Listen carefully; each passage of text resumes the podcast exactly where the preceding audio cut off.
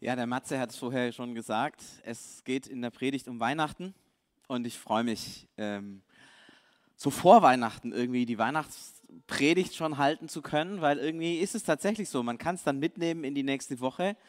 Ähm, denn die Gefahr ist ja immer an Weihnachten, ja, das fällt so über einen herein und dann ist tausend Sachen mit der Familie und irgendwie an Weihnachten selber kommt man irgendwie gar nicht zu Weihnachten. Ähm, und deswegen vielleicht schon ganz gut, jetzt schon mal sich ein bisschen darauf vorzubereiten und sich einstimmen zu können auf dieses Fest, das da auf uns wartet. Weihnachten, so sagt man, ist das Fest der Liebe. Weihnachten ist das Fest der schönen Stimmungen, ich weiß nicht, wie ihr da drauf seid. Ich genieße es schon an Weihnachten. Ähm, also nicht, wir zünden nicht den Tannenbaum an, sondern die Kerzen da dran. Ähm, haben tatsächlich auch an Heiligabend echte Kerzen. Also die Romantik wird dann richtig dynamisch bei uns. Super cool, dann noch den Kamin anzuzünden, also das Feuer im Kamin. Ähm, und dann vielleicht noch ähm, Glühwein zu trinken oder eine schöne Flasche Rotwein aufzumachen und ein paar Weihnachtsbretle oder meine Familie sagt Gurzle ähm, zu essen. Das ist dann schon richtig, richtig gemütlich. Ich weiß nicht, ob ihr das auch so genießt an Weihnachten, so diese schöne Stimmung, diese Gemütlichkeit.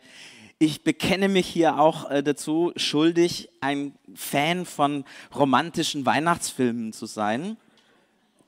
Ähm, das ist natürlich noch schöner, dann noch so einen Herzschmerz-Schnulzen-Film anzugucken, ja, nebenher Bretle zu essen und Kaminfeuer und ah, schön. Das ist doch richtig Weihnachten. Und ich weiß nicht, vielleicht geht es dem einen oder der anderen von euch genauso, dass ihr sagt, Weihnachten, das ist so ein Fest, an dem so dieses gemütlich sein, vielleicht auch dieses ganz intern mit der Familie zusammen sein. Ähm, vielleicht ist das tatsächlich für euch auch was, was Schönes. Andere erleben Weihnachten vielleicht eher als einen Stresspunkt, weil die Frage ist, ist der Braten gut genug? Sind die Salate vielfältig genug? Ist der Wein gut genug? Keine Ahnung. Auch solche Weihnachten gibt es. Sind die Geschenke gut genug? Das ist ja auch immer eine spannende Frage. Vielleicht ist bei euch Weihnachten eher so. Ich weiß es nicht, wie es bei euch ist. Für mich ist es tatsächlich eher so ein, ja, nach innen gewandtes Ausruhen, Innehalten.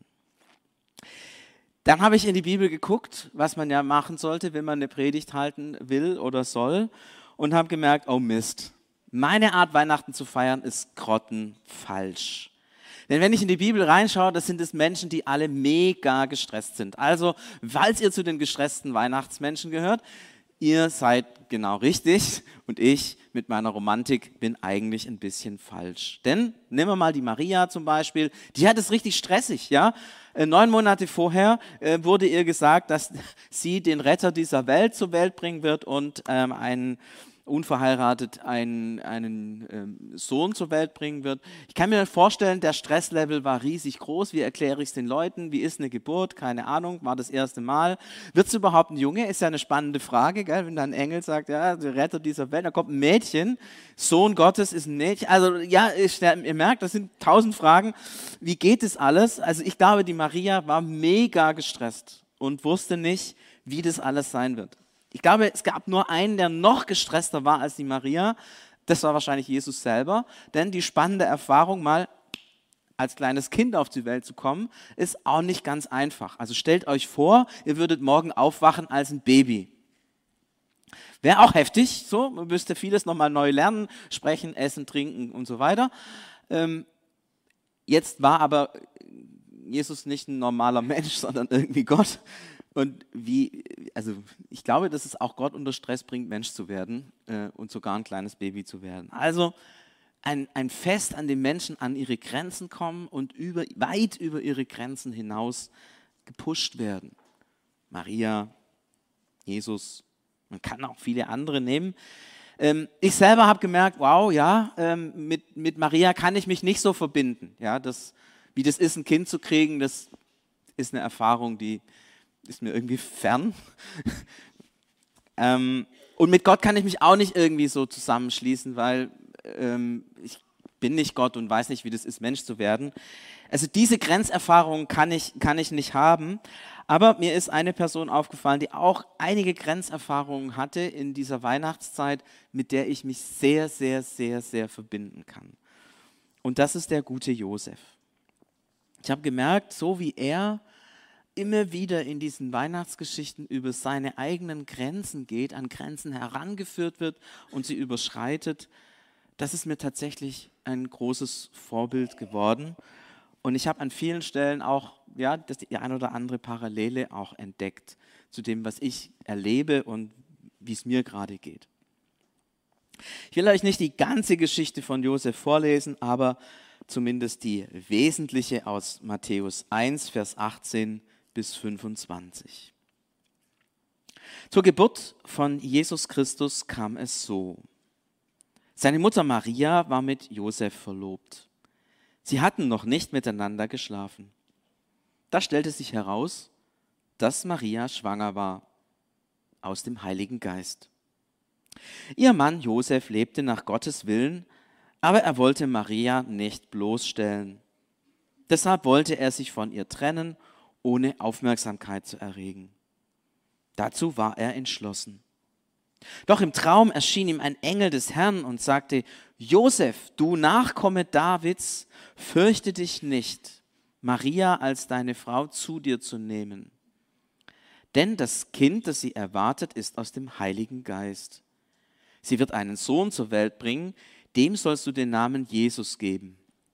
Denn er wird sein Volk retten, er befreit es von aller Schuld. Das geschah, damit in Erfüllung ging, was der Herr durch die Propheten gesagt hatte. Ihr werdet sehen, die Jungfrau wird schwanger werden und einen Sohn zur Welt bringen. Dem werden sie den Namen Immanuel geben, das heißt, Gott ist mit uns. Josef wachte auf und tat, was ihm der Engel des Herrn befohlen hatte. Er nahm seine Frau zu sich, aber er schlief nicht mit Maria, bis sie ihren Sohn zur Welt brachte. Und er gab ihm den Namen Jesus. Es gibt da noch einiges, was wir von Josef lesen und hören könnten, aber das soll genügen. Dieser Josef, hier heißt es ein Mann, der ähm, nach dem Willen Gottes lebte. Das heißt in der Sprache der, des Judentums der damaligen Zeit, einer, der sich an die Gebote Gottes hielt. Und an die Gebote halten war damals gar nicht so einfach, denn es waren eben nicht nur die zehn Gebote, sondern es waren eben die Torah. Und weil man sicherstellen wollte, dass man die Torah hält, hat man noch eine Reihe von Geboten um die Torah herum gemacht, sie zu sagen noch schärfer gemacht, dass man auf ja keinen Fall irgendwie mit der Torah in Konflikt kommt. Und in der Torah ist ganz genau geregelt, was passiert, wenn eine Frau Ehebruch begeht. Und das ist tatsächlich Ehebruch gewesen, dass die Maria plötzlich schwanger wird. Also zumindest aus der Sicht eines normalen Menschen, denn schwanger wird man nur in ganz großen Ausnahmefällen durch den Heiligen Geist. Und der Josef war sich vollkommen klar, meine Frau hat mich betrogen. Und sie ist damit, ihr müsst euch bedenken, müsst bedenken, damals, also die haben gewohnt in Nazareth, das war ein kleines Kaff, da wusste jeder, von jedem, was da geht und was nicht geht. Und vielleicht kennt ihr das, was da in so einem kleinen Dörfchen geredet wird. Das können die richtig gut in so einem kleinen Dorf. Ich glaube nicht, CVM können wir das auch gut. Offenen Abend weiß ich nicht, aber ich vermute mal, ihr könnt es auch. Da kann man richtig nett reden über Menschen. Ja? Und dann, dann steht man dann da und dann fragt man sich, was soll ich jetzt machen mit meiner Frau und als jemand, der bekannt war in der Öffentlichkeit, als jemand, der die Gebote einhält, war eigentlich ganz klar, was jetzt die Regel ist. Die Frau muss angeklagt werden und wenn es dumm läuft, wird sie gesteinigt. Das war normal. Und dann sagt, es, sagt dieser Josef, nee, ich will das nicht, ich will sie nicht bloßstellen, wir hören, es hat nicht das nur mit, dass sie schlechten Ruf hat, sondern es hat was mit Lebensgefahr zu tun, weil sie unter Umständen verurteilt wird. Ich will sie also nicht einer Gefahr aussetzen, sondern er beschließt einfach zu gehen. sie zu verlassen und zu gehen. Ich finde, das ist ein Riesenschritt, zu sagen, ich verlasse den Ort, wo ich war, nehme sozusagen die Schuld auf mich.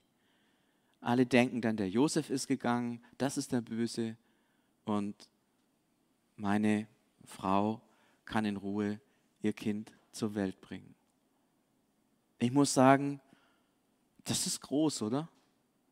Wegzugehen, die Schuld auf sich zu nehmen, damit jemand anders ungestört, einigermaßen in Frieden leben kann. Ich habe jetzt keinen Hut auf, aber wenn ich ihn hätte, würde ich sagen, Chapeau, was für ein weites Herz hat dieser Mann. Ja, und da ist noch nichts irgendwie von Gott, dass Gott ihm begegnet ist, Gott ihm irgendwas gesagt hat. Noch gar nichts, noch gar nichts. Nur diese innere Haltung beeindruckt mich. Dieses weite Herz beeindruckt mich. Und es ist nicht so, dass er sagt, ach ja, die Prinzipien Gottes und die, der Willen Gottes ist egal. Nein, nein, das sagt er nicht, sondern das ist wichtig, daran will ich mich halten. Und zugleich hat er dieses weite Herz. Was gehört da dazu, aus so einem Prinzipien und dem Willen Gottes geleiteten Leben heraus so ein weites Herz zu gewinnen und so einen Schritt zu gehen? Ich finde, das ist eine, eine Grenzüberschreitung, wo jemand seine eigenen Grenzen weit ausdehnt, weit überschreitet und etwas tut, was nicht normal ist. Mich beeindruckt das. Und ich merke, das ist auch für mich, vielleicht für uns, für euch auch eine Frage. Ja, wir wollen Gottes Willen folgen, wir wollen ihm treu sein. Aber gleichzeitig wollen wir auch ein weites Herz haben für alle Menschen. Und darin ist uns dieser Josef ein Vorbild. Und es bedeutet manchmal über seinen eigenen Schatten zu springen. Manchmal vielleicht selber ein, für sich eine Konsequenz zu ziehen. Ich finde das mega stark. Josef, ein Mann mit Prinzipien, der bereit ist, Grenzen zu überschreiten, hin zu einem weiten, weiten Herz für die Menschen. Das Zweite, was mich an diesem Josef beeindruckt, Josef, wir hören in der, an einer anderen Stelle, dass er Tekton war, also Baumeister, manche sagen Zimmermann. Ich weiß, wir haben sogar einen Zimmermann heute hier im Gottesdienst dabei. Aber war wahrscheinlich nicht nur Zimmermann, sondern der hat alles gemacht, also Häuser gebaut, mehr oder weniger. Ähm, Handwerker, super bodenständig. Ja, ich weiß nicht, ob ihr so Handwerkertypen kennt. Das sind Menschen, die, die sind einfach super, super bodenständig. Ähm, die, die machen ihr Sach, die sind verlässlich, zuverlässig. Ja. Und plötzlich diesem Handwerker im Traum erscheint ihm ein Engel. Passt überhaupt nicht. Ja, Engel passen vielleicht zu Priestern oder zu Propheten, aber nicht zu so bodenständigen Handwerkern. Und er hört diese Botschaft Gottes und tatsächlich, er glaubt sie auch. Er tut es nicht ab, naja, jetzt habe ich halt schlecht geträumt, komischer Traum, keine Ahnung, sondern er nimmt diesen Traum als ein Wort, als eine Botschaft Gottes und sagt, das ist wahr, tatsächlich, mir ist im Traum ein Engel erschienen. Ich kann mir vorstellen, dass das für so einen jüdischen Handwerker, bodenständigen Menschen eine absolut crazy Story war. Wem erscheinen Engel? Abraham vielleicht, so Mose oder irgendwelchen Propheten, aber doch nicht einem, hätte ich jetzt beinahe gesagt, schwäbischen Handwerker. Und trotzdem, er nimmt es an und er glaubt es. Und er ändert daraufhin sein Leben, seine Beschlüsse, seine Entscheidungen. Ich habe bei mir so gemerkt in den letzten Jahren oder vielleicht im letzten Jahr, dass Gott mir etwas schenkt, was, was ich nie erwartet hätte, dass ich tatsächlich immer wieder auch Eindrücke habe, die manchmal auch zutreffen. Prophetische Gedanken, prophetische Impulse, prophetische Bilder. Und ganz ehrlich, mir ging es ein bisschen so, dass ich dachte, naja, ich bin ein schwäbisch-lutherischer Theologe, ähm, komme mit dem Talar daher meistens und habe Griechisch und Hebräisch gelernt an einer Universität, in der Nüchternheit so groß geschrieben wird, dass alles andere dahinter verschwindet. Und dann kommt Gott um die Ecke und gibt so eine Gabe hinein und ich denke mir, das passt irgendwie nicht. Aber als ich den Josef angeschaut habe, habe ich gedacht, okay, da sind wir uns ziemlich nahe. Bei ihm hat es auch nicht gepasst, bei mir passt es nicht. Da ist ja vielleicht der Weg Gottes, dass er ausgerechnet die Menschen raussucht, bei denen man es am wenigsten erwartet. Und es bedeutete für den Josef, Grenzen zu überschreiten. Und das bedeutet es für mich immer wieder auch. Wenn man nämlich einen prophetischen Eindruck hat, dann geht es auch darum, ihn einzubringen, ihn zu sagen und ihn ähm, zu äußern. Und das ist nicht immer ganz einfach, denn da riskiert man ja auch manchmal sein, seine Reputation. Da denkt vielleicht der eine oder andere, was soll jetzt der Schwachsinn? Und das ist dann so und damit muss man leben, dass man vielleicht seinen Ruf ruiniert. Ich merke dann immer, wenn ich mit Kollegen rede und dann sage, ja, ist mir gerade wichtig, im Gottesdienst das Prophetische hervorzuheben, da gucken mich manche meiner Kollegen an und denken, jetzt hat der irgendwie ein Problem mit seinem Kopf oder so. Das ist so unüblich in unserer Kirche, äh, zumindest in der evangelischen Landeskirche, dass ich merke, da, da fragen viele, was, was ist mit dem los? Ja, driftet der jetzt ab oder wird der jetzt verrückt oder keine Ahnung. Wenn man sich auf dieses Reden Gottes einlässt ähm, und es akzeptiert und glaubt, was ein erster Schritt der Grenzüberschreitung ist, kommt ganz automatisch der zweite, man riskiert sein Ansehen. Es hat der Josef massiv getan. Denn wisst ihr, alle haben gewusst in diesem kleinen Dorf von Nazareth, dass die Maria und der Josef nicht miteinander geschlafen haben. Jetzt werdet ihr sagen, woher haben die das gewusst? Ich kann euch sagen, in so einem kleinen Dorf wo die Häuser ungefähr äh, so groß sind wie die Ecke da hinten, wo die Band steht. Da kriegt man alles mit, was da nachts läuft. Alles. Und auch das, was man nicht läuft. Das weiß man in so einem Dorf. Das haben alle gewusst. Also spätestens, wenn die Buschtrommeln durch waren, dass die Maria nicht von dem Josef schwanger war. Und der sie trotzdem zur Frau nimmt. Das, liebe Freunde, ist ein Skandal. Ein richtiger Skandal. Und das Ganze ist noch viel schlimmer, weil Josef war ja nicht nur irgendjemand, sondern er war ein Nachkomme Davids. Also wenn es damals noch die Könige von Israel gegeben hätte, in der alten Tradition von David, dann wäre zumindest Josef einer der Königsanwärter gewesen. Heute würde man sagen, ein Prinz von Preußen. Ja, die haben zwar auch nichts mehr zu sagen, aber immerhin, ja, wenn da einer steht, ja, Name, Name ist Prinz von, von Preußen und wisst ihr, wenn ihr dem begegnet, dem müsst ihr äh, eure Eminenz oder eure königliche Hoheit oder sowas sagen, ja, also da kann man nicht sagen, hallo Prinz äh, oder hallo Preuße, sondern, sondern da, da ist eine, eine, Anrede mit Ehrerbietung notwendig. Ähm, ich hatte mal den Grafen von, von Schweigern, nein, äh, egal wie der heißt, Neiberg heißt er, Graf von Neiberg, wohnt in Schweigern, äh, telefoniert, da hat mir vorhin gesagt, äh, du musst den mit Durchlaucht anreden, eure Durchlaucht. Ich dachte dann Schnittlauch oder so. Egal. Also so einer war das so, ein, ein Adlicher, wisst ihr? Und nicht nur Graf von, sondern König von. Und nicht nur König von Menschen, sondern König von eingesetzt von Gott. Ja? Gott hat gesagt, dass diese Linie, diese Davidslinie wird immer König sein. So. Und jetzt, dieser Typ da macht da rum mit einer ehebrecherischen Frau und deckt die auch noch. Der, der ruiniert seinen Ruf und den seiner Kinder und den seiner Familie und den seiner Eltern.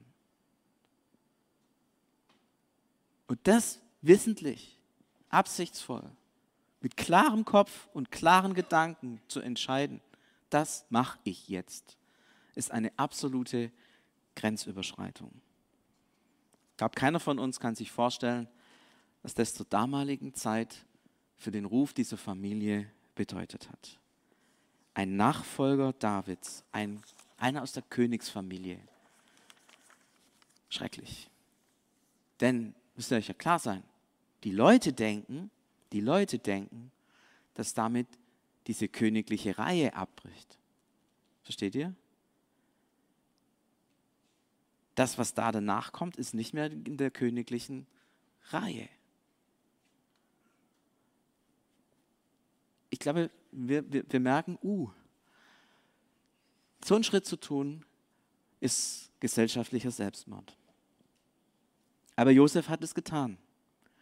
Aufgrund des Redens Gottes. Grenzüberschreitung. Massive Grenzüberschreitung. Er tut Dinge, die man eigentlich nie und nie tut. Und dann geht die Weihnachtsgeschichte weiter. Ihr kennt es alles. Die beiden waren ja dann unterwegs. Hier im Matthäusevangelium wird von Bethlehem nichts berichtet, aber dafür haben wir im Lukasevangelium die Geschichte. Sie sind miteinander unterwegs und dann dort in Bethlehem, in diesem schönen Stall, äh, kommt dieser kleine Jesus zur Welt. Josef war dabei, Maria hatte die Hauptarbeit. Ähm, und trotzdem, also an alle Männer hier, wer hat seiner Frau so richtig unmittelbar als Hebamme beim Kinderkriegen geholfen? Mal Hand hoch. Einer? Zwei? Drei? Ja, seid richtig cool. Die Nabelschnur durchgeschnitten. Sehr gut. Jens nickt. War das easy? Komisch. War eine Grenzüberschreitung, oder? Also ich glaube auch dieses, diese Erfahrung, seiner Frau hier zu dienen, für sie da zu sein und diesen Job zu machen, auf den man sich ja nicht so wahnsinnig vorbereitet, sondern in dem man einfach plötzlich in der Situation ist und es machen muss, ist nicht so einfach. Klar, da konnte vielleicht jemand fragen, was mache ich denn im Notfall und so, aber wenn es dann darum geht, ist man alleine. Und das waren sie tatsächlich, Maria und Josef. Und der Josef wusste, jetzt kommt es auf mich an, dass ich da bin und dass ich das mache. Und das ist eine blutige Geschichte. Das ist keine einfache Geschichte. Viele Männer haut es ja schon um, wenn sie im Kreissaal einfach so zugucken. Ich frage jetzt nicht, wer das da war, ja. Der Applaus für die würde vielleicht ein bisschen kleiner ausfallen. Vielleicht für die Grenzüberschreitung jetzt ehrlich zu sein und zu sagen, ich war's. Aber das zeigt, dass er bereit war, auch an dieser Stelle wirklich anzupacken, für seine Frau da zu sein. Das ist, ich sage mal, für uns Männer eine Grenzüberschreitung, die nicht einfach, Jens stimmt mir zu, oh, habe ich Glück gehabt, eine Grenzüberschreitung, wo wir über unsere eigenen, auch Ekelschranken vielleicht, hinausgehen. Ich habe sowas Krasses definitiv noch nicht erlebt, aber ein bisschen was Ähnliches. Halb so schlimm, aber ein bisschen was Ähnliches. Ich kann mich noch gut erinnern, als ich als Jugendlicher hier im CVM zum Glauben gekommen war, da war ich mal bei einem Mitarbeiterabend und da saß ich hier vorne, da wo ihr drei sitzt, in irgendeinem von den Plätzen. Und der Prediger hat darüber geredet, dass man sein Leben Jesus übergibt. Und ich habe gedacht, ja, das will ich das will ich ganz für Jesus da sein. Und dann kam so in mir der Gedanke, und wenn Jesus dich nach Afrika schickt, dann war für mich ganz klar nein. Denn ich mag schwäbisches Essen. Und ich mag, ich mag, ja, also Linse und Spätzle, ja, oder Kartoffelsalat oder Maultasche, Seidewürstle, lauter so Zeug mag ich. Wenn es an Tomaten geht, werde ich extrem vorsichtig. Gekocht geht es noch, aber roh geht gar nicht. Und so rote Sachen mit viel Gemüse, ja, das, das war für mich ganz schwierig. Also Tomatensauce mit Hackfleisch und so, das geht. Aber alles andere, wenn da ganz viel Gemüse drin war und Zeug, das man nicht kannte, das war für mich, also das war teilweise richtig schwer, das zu essen. Wenn es dann auch noch grün wurde, war es praktisch unmöglich. Ähm, und ich war eigentlich tatsächlich so davon überzeugt, dass Gott mich davor behütet. Und dass Gott sagt, du kannst dein Leben hingeben hier in Deutschland bei schwäbischem Essen, ist alles okay, ich schicke dich nicht in die Ferne, weil das mit dem Essen schaffst du nicht. Das war meine Überzeugung. Und dann hatte ich, dann hatten wir vor drei Jahren irgendwie waren wir am Nachdenken über Partnerschaft und da war ganz stark der Impuls, eine Partnerschaft nach Indien zu machen. Ich fand es eigentlich ziemlich gut, bis ich dann in Indien war und es was zu essen gab. Und das war dann anders. Also die haben keine Maultaschen dort. Stellt euch das mal vor.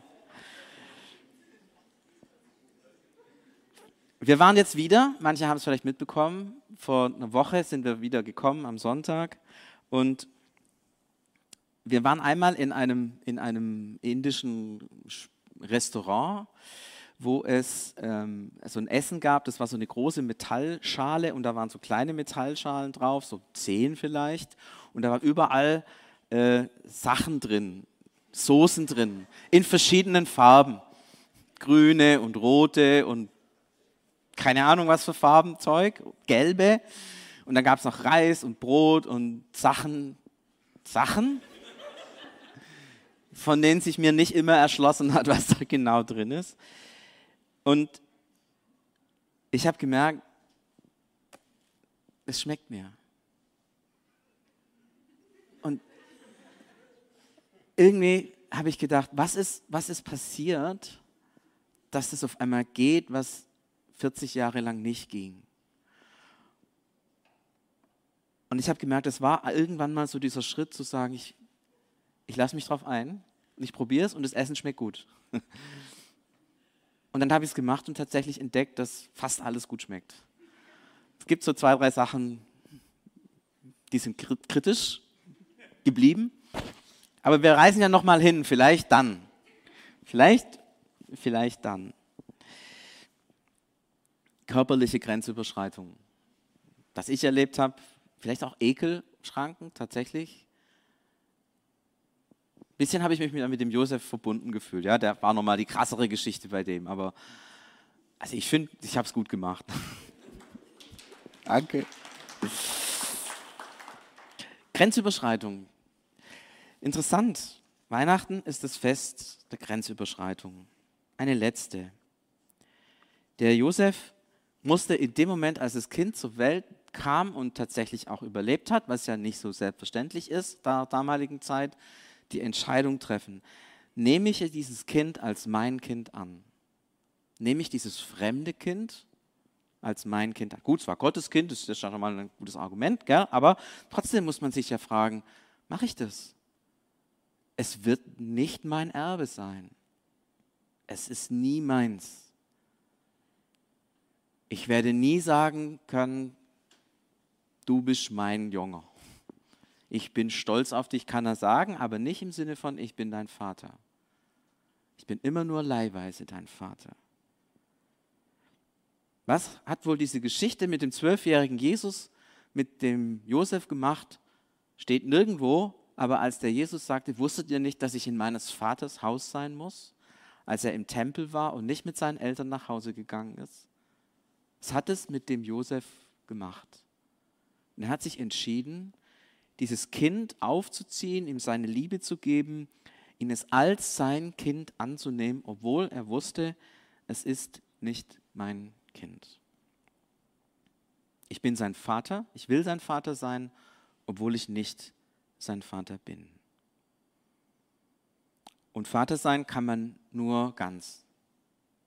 Man kann nicht Halbvater sein. Man kann es, wenn man es richtig macht, nur ganz als Person. Und ich dachte mir, so ist das mit dem Reich Gottes, dass wir, wenn wir sagen, wir wollen Reich Gottes bauen, dass wir uns in etwas investieren, was nicht uns gehört.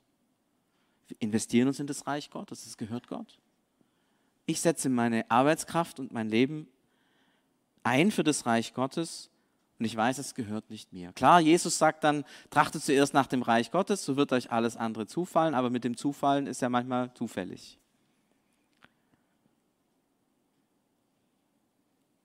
Und da ist mir Josef ein großes Vorbild, weil er sagt, ich gebe mein Leben und investiere es in etwas, das nicht mir gehört, in das Reich Gottes, in dieses Kind.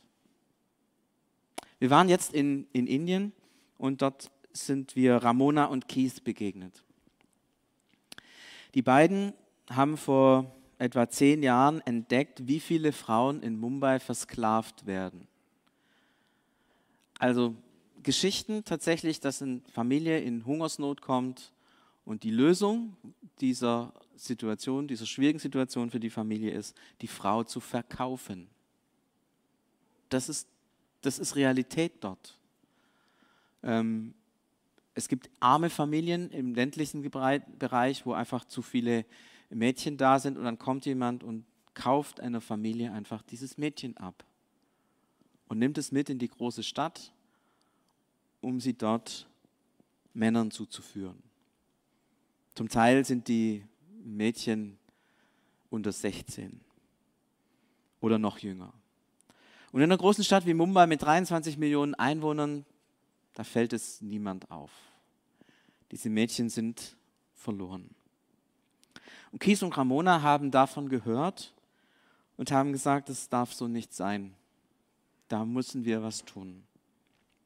Haben ihren Job gekündigt, haben ein Haus gemietet und haben angefangen, solche Mädchen zu sich aufzunehmen und haben über die Jahre ein Programm entwickelt, wie sie solchen Mädchen wieder helfen, zu ihrer Identität zu finden. Eine Identität als Tochter Gottes zu finden. Und sie haben angefangen, ähm, eine Werkstatt einzurichten für, für Textilien. Und es ist das Wunder Gottes gewesen, dass gleichzeitig, als sie das anfingen, jemand aus Stuttgart nach Mumbai gefahren ist und eine Werkstatt für Textilien gesucht hat, um ein christliches, ähm, faires Modelabel aufzumachen. Und Gott hat das geschenkt, dass die beiden zusammenkommen. Ja, in einer 23 Millionen Stadt treffen sich diese Leute. Das ist gigantisch. Und es ist eine Partnerschaft entstanden. Und in Stuttgart gibt es das Modelogo 8 und ähm, sie vertreiben die Kleider, die dort in dieser Werkstatt ähm, hergestellt werden.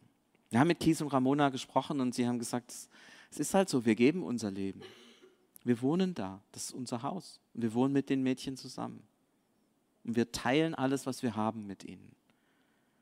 Und wir investieren uns hier in das Reich Gottes investieren uns in das, was Gott uns aufgetragen hat. Und ich habe gedacht, wow, die haben ihre Kinder angenommen. Die haben diese Mädchen als ihre Kinder angenommen und sorgen dafür, dass sie gerettet werden. Mittlerweile ist es ihnen gelungen, 180 Mädchen zu retten. Ähm, nicht nur einfach da rauszukriegen, sondern tatsächlich auch in das soziale Leben wieder zu integrieren, dass sie ein normales, glückliches Leben führen können. Die Geschichte von Josef, ja, das ist die Weihnachtsgeschichte.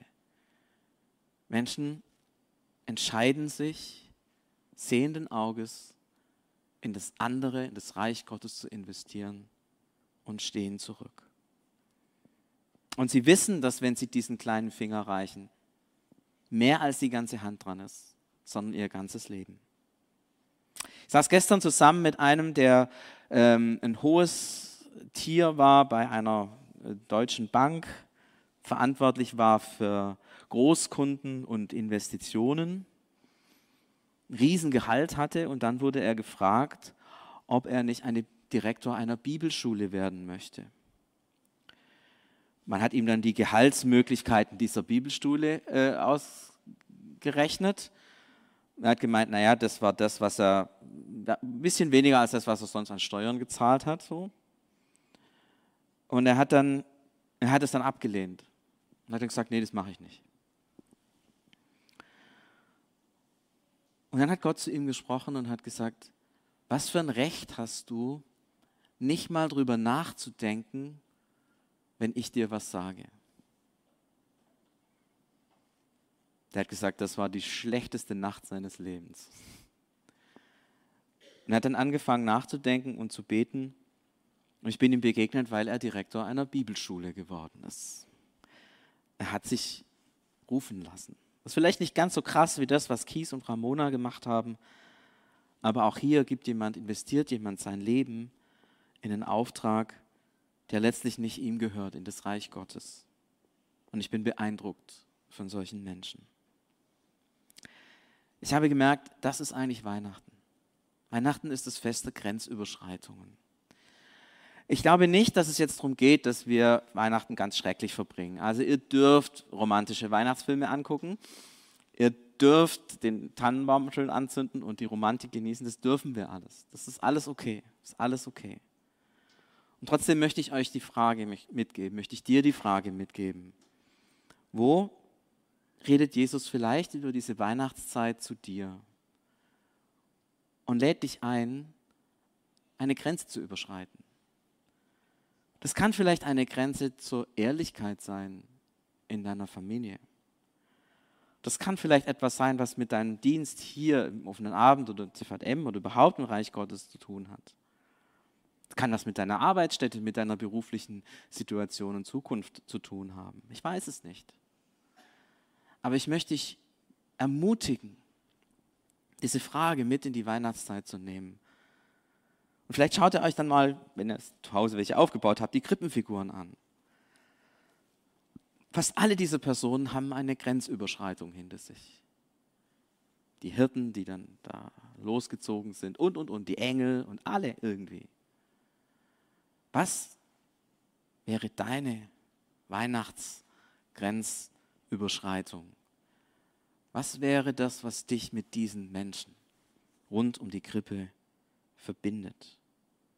Was ist das, was Gott zu dir sagt, wo er dich einlädt? wo er dich herausfordert, einen Schritt aus deiner Komfortzone herauszugehen. Ich lade dich ein, darüber nachzudenken, aber ich lade dich ein, noch was viel Gefährlicheres zu tun, als darüber nachzudenken. Ich lade dich ein, das vielleicht zu beten. Zu beten, Jesus, ich liebe dich und danke, dass du mich liebst. Und ich bitte dich, dass du mich führst, deine Wege. Ich bitte dich, dass du mich führst, deine Wege. Auch wenn es bedeutet, dass ich einen Schritt aus meiner Komfortzone herausgehen muss. Das ist ein mutiges Gebet, denn ich glaube nach wie vor, dass Gott einer ist, der Gebete gerne hört. Das heißt, wenn du das betest, musst du damit rechnen, dass was passiert. Aber ich glaube, es lohnt sich. Es lohnt sich für dich. Denn als ich Kies und Ramona kennengelernt habe, waren sie sowas von glücklich. Sie haben gestrahlt über das, was Gott tut. Als ich diesen Bibelschuldirektor gesehen habe, der war sowas von glücklich. Weil er wusste, er ist genau an dem Platz, an dem er hingehört. Und ich wünsche es mir und dir, dass du an den Platz kommst, an den du hingehörst. Wir wollen jetzt miteinander Abendmahl feiern. Und Abendmahl ist auch Grenzüberschreitung. Als Jesus mit seinen Jüngern zusammensaß, wusste er, dass sobald er aus diesem Abendmahlsaal herausgeht, es gefährlich wird er verhaftet wird, er ans Kreuz geschlagen wird. Er wusste von dieser Grenzüberschreitung, die unmittelbar bevorsteht. Und vielleicht ist es gut, jetzt miteinander Abendmahl zu feiern und an diesen Jesus sich zu erinnern, der Grenzen überschritten hat, um dich und mich zu retten. Und dann zu sagen, Jesus, wenn du diesen Schritt gehst, dann möchte ich dich bitten, dass du mir hilfst, auch diesen Schritt zu gehen aus meiner Komfortzone heraus, dass auch ich zu diesen Weihnachtsmenschen gehören kann. Für die Predigt sage ich Amen und wir wollen jetzt miteinander Abendmahl feiern. Bevor wir das tun, wollen wir zunächst mal alles zurücklassen, was uns vielleicht von Gott trennt, wo wir merken, das wäre gut, nochmal anzusprechen, das wäre gut, ähm, Gott davon zu sagen, um Vergebung zu bitten, äh, das sich vielleicht selber nochmal bewusst zu machen und ganz bewusst auch abzulegen. Lasst uns da einen Moment Zeit zu nehmen und ich lade euch ein, dazu aufzustehen.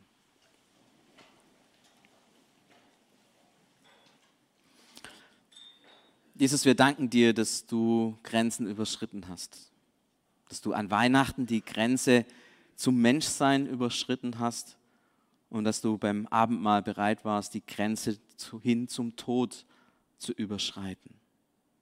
Wir danken dir, dafür, dass du diese Schritte gegangen bist. Und du rufst auch uns immer wieder, unsere Grenzen zu überschreiten. Wir bitten dich um Vergebung, wo uns das an so vielen Stellen nicht gelingt. Wo wir vielleicht nicht die Wahrheit sagen, weil die Lüge einfacher ist. Wo wir vielleicht eher sagen, nee, das, das will ich jetzt nicht, dazu habe ich keine Lust. Wo wir vielleicht Menschen mit Hartherzigkeit begegnen, weil unsere Prinzipien stärker sind als das weite Herz. Wo wir uns vielleicht in uns selber zurückziehen und andere allein lassen.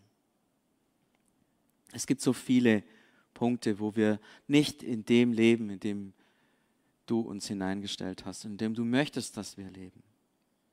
Und dazu wollen wir jetzt einen Moment der Stille haben, Jesus, dass jede und jeder dir das einfach in der Stille sagen kann.